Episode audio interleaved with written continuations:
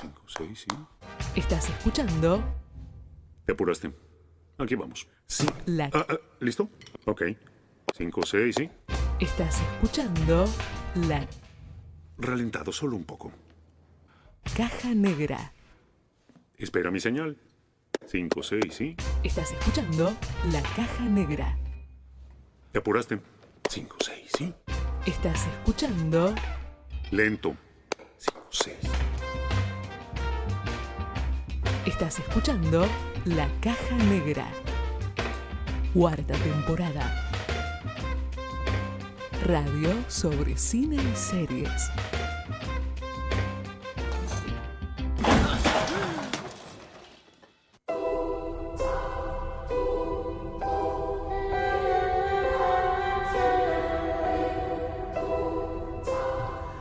Seguimos en la caja negra, en este caso para hablar de la serie que a esta hora, en este momento, está número uno en Netflix Argentina, que es la serie argentina El Reino, de Serie. su serie de, de Marcelo Piñeiro y Claudia Piñeiro, eh, que estrenó hace muy poco nomás, el 13 de agosto, y que ya creo que la ha visto, no sé, casi todo el mundo, te diría.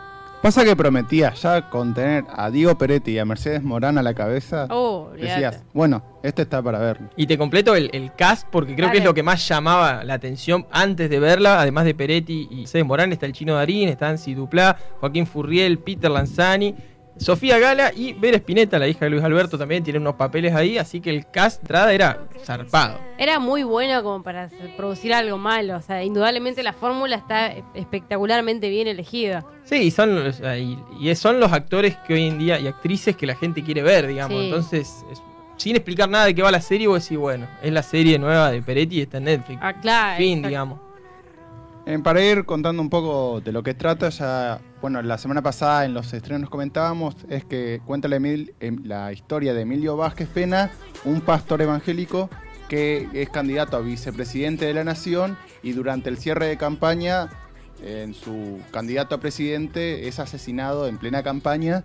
Entonces es Diego Peretti quien tiene que tomar el, mando de- del, del grupo político al que pertenece, mientras van averiguando la tramoya de por qué mataron a su candidato a presidente. Entonces acá se como que se, se desenvuelven un montón de puntas, digamos, que creo que por ahí eso lo, lo- lo que le diría a la serie es como que abarca mucho, viste, que y aprieta poco, digamos. Entonces tira un montón de líneas que están todas muy copadas, digamos, desde el papel de, de la iglesia y de, y de Peretti con, con su mujer, digamos, que hasta el papel de la policía, el papel de los que estaban en el, en el- en los que cuidaban a los chicos. Hay como un montón de cositas que se van desentramando para entender quién mató al, al candidato a presidente y por qué, digamos.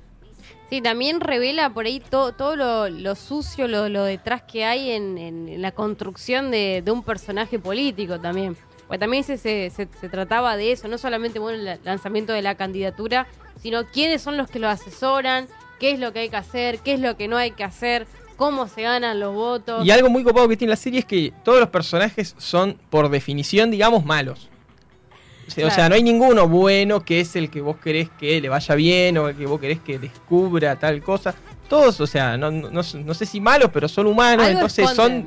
son movidos, digamos, por su propio interés, lo que conlleva a eh, cagarse en el otro, ¿no? Sí, también justamente uno de los puntos que, que a mí me gustó es tanto como el candidato a presidente y como el papel del pastor, cada cual tenía sus asesores, chocaban hasta sus propios intereses dentro de la misma fórmula, pero como para la imagen pública convenía que ellos dos estén aliados, Claro. porque eran como el partido candidato para las elecciones, a pesar de su diferencia decían, bueno, nos bancamos hasta donde podemos para ganar estas elecciones. Pero cada uno jugando sucio por su lado, sacando por ahí muertos del placar, amenazando un poco todo lo que es la, la- la jugada de, de los medios, de darle como ese huesito a los medios para este bajarlo, bajar la imagen del otro. Eso está muy bueno construido. Sí, y por ahí para dos cositas para mencionar de esto de, los de los actores eh, y actrices. El papel de Joaquín Furriel es, creo que el mejor papel de un villano que he visto en los últimos, no sé, 100 años. Creo que él Ah, sí. es el villano definitivo, ¿viste? No, no tiene superpoderes, no El tiene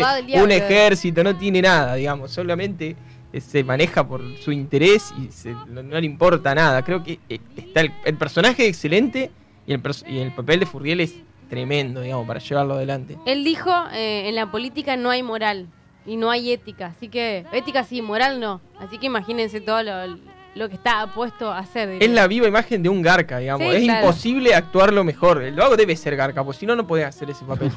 Yo, per- perdón, digamos, Eh, porque es, es excelente, digamos. Me, me llamó la atención eso. También uno de los detalles que por ahí queda todos a la hora de, de promocionar la serie era Diego Peretti como la cara visible y es también uno de los papeles más flojos dentro de lo que es la serie, el personaje, cómo está construido, no la actuación de Diego Peretti. Sí, creo que, o sea, que pierde toda la potencialidad de, Peretti, que hoy debe ser, si no el mejor actor argentino, eh, está en los primeros dos, digamos. eh, y el papel del pastor, o sea, es como bastante soso, en el sentido que siempre habla en neutro, no tiene, no, no tiene expresiones de sentimientos, digamos, porque siempre es medido, no tiene poder, porque las decisiones las toman los otros. Entonces, Muy que- pulable, o sea, no tiene el, el- el peso que debe tener o que Y- demuestra, por ejemplo, y- la portada. Y todas las situaciones que, que conllevarían a que, él, a que su personalidad flore, digamos, no pasan.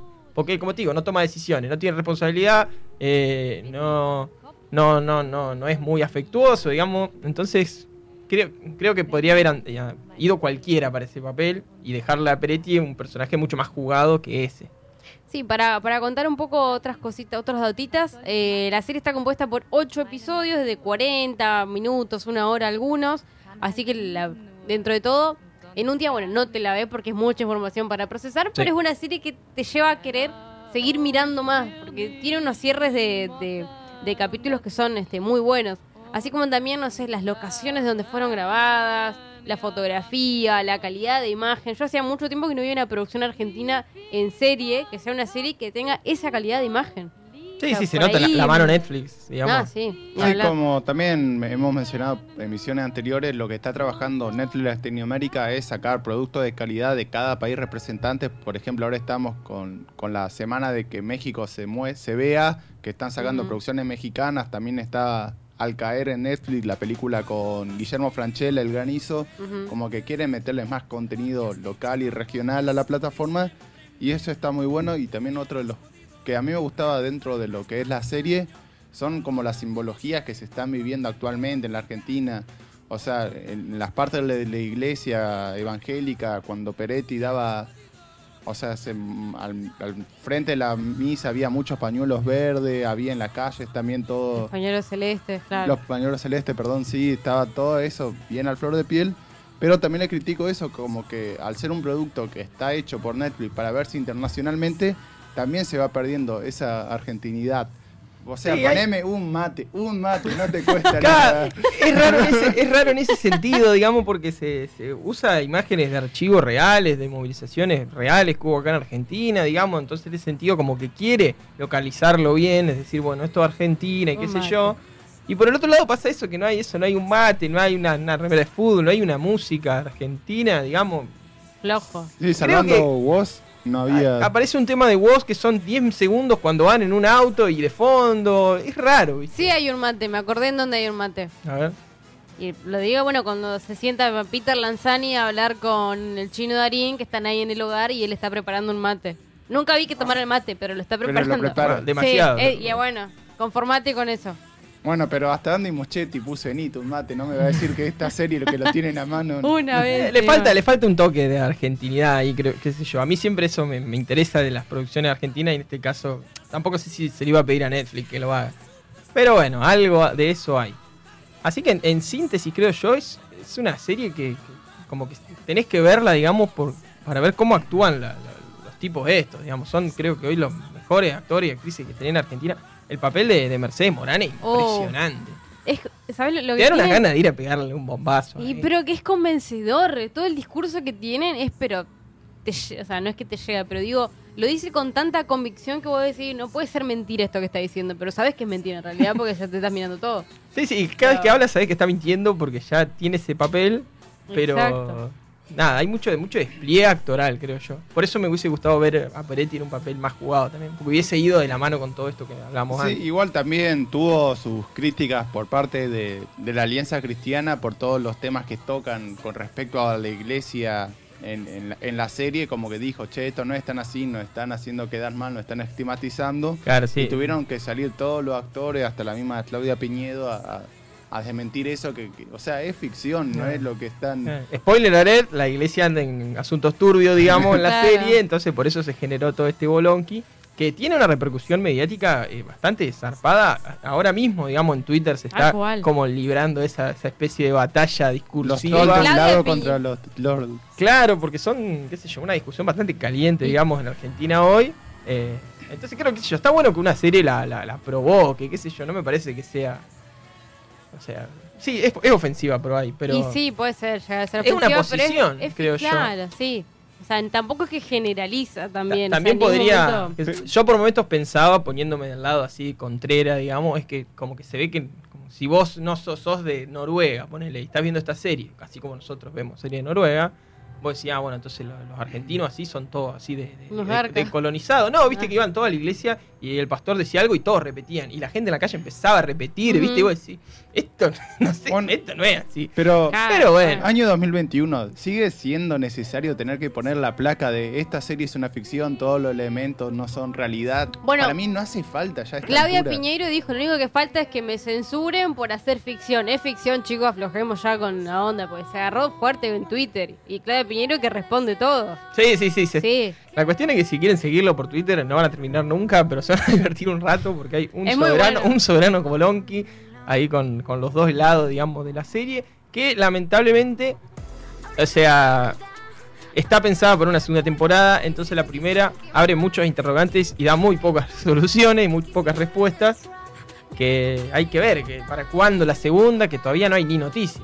No, no, eh, Pinder Lanzani, con respecto también a salir a defender a Claudia Piñedo, dijo que la serie está pensada para tener una segunda temporada, depende Pero- que los números le cierren a Don Netflix. claro. Y convengamos que si no hacen la segunda, esta primera no es nada. Lo cual me preocupa mucho, digamos. Yo creo que le está yendo bien y calculo que va a ser acá en Argentina seguro, pero viste que también se manejan números mundiales. Sí, tal cual. Esperemos que salga la segunda para concluir con todo esto que eh, por lo pronto promete.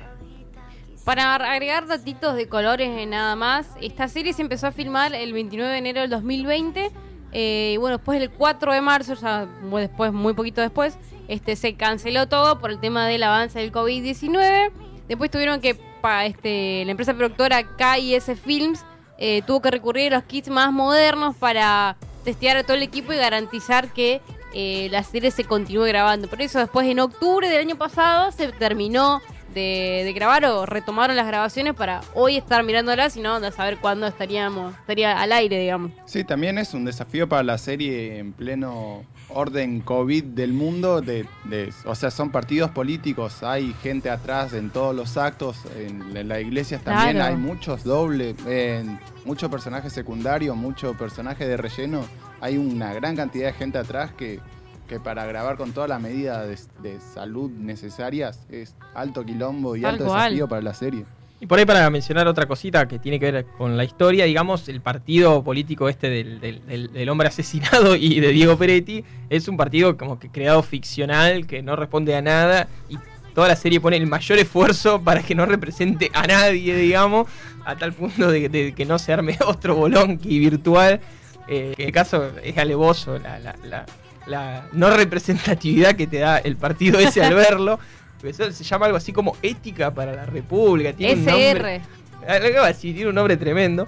Pero bueno, e- ese quilombo se lo, se lo, se lo ahorraron. Sí, le, no, no, le faltó no. lo otro nomás. Ni hablar. Hasta en un momento creo que el, el pastor estaba ensayando la, el, el discurso y dice, hermanos, no, no, no, hermanos, no, dice compañero, y le dice, no, no digas compañero porque estás nombrando a los compañeros peronistas, entonces, súper, pero súper fino el hilo, digamos, de no tocar con ninguna ideología ya vigente y armar una... Viste que Argentina aparte. es un país jodido. Sí, Es un obvio. país, viste que la gente anda jodida. No, sí, obvio, siempre. Entonces como que tenés que cuidar todo, viste, debe ser re difícil. Porque vos decís, no, quiero que este, este tipo diga algo y tenés que pensar un millón de discusiones coyunturales posibles por la cual esa oración puede ser bardeada. Para mí uno de los elementos más clave para hacer esto, a ver cuánto te bardean, es, no sé, tener una cuenta secundaria en Twitter, tirar una frase y ver si pican y te empiezan a bardear, no, esta frase en la serie no la uso. Ah, porque viste que la, repercu- repercusión mediática, así sea mala, de- o sea, viste, la, la mala publicidad es publicidad igual. Ah, sí, más Entonces, en ese sentido, también el, el hecho Sirve. de ser así punzante genera también cierto revuelo. No sé, hay que ver qué pasa con, con esta serie del Reino, que como le decíamos es la número uno ahora en Netflix Argentina. rezando para que salga la segunda y nos cierre varias puntas que quedaron Por favor. varias pendientes de la primera. Les recomendamos que la vean. A esta sí le recomiendo. Sí, sí, Sí, esta la sí, tienen sí. que ver. Ahí sí estamos todos de acuerdo. sí, es verdad. Genial, así que bueno, la buscan ahí en Netflix, El Reino, y como siempre nos escriben a nosotros acá en las redes sociales, La Caja Negra 88.1, en Facebook, también en Instagram igual, y también en La Caja Negra Cine en Twitch, en vivo como siempre, así que nada, leemos, escuchamos y nos hablamos. Estás escuchando La Caja Negra. Y ahora me lo venís a decir.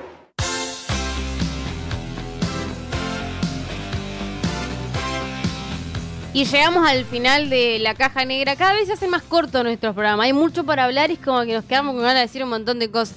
Pero bueno, suena esta canción y ya es indicación de que no tenemos que, que ir.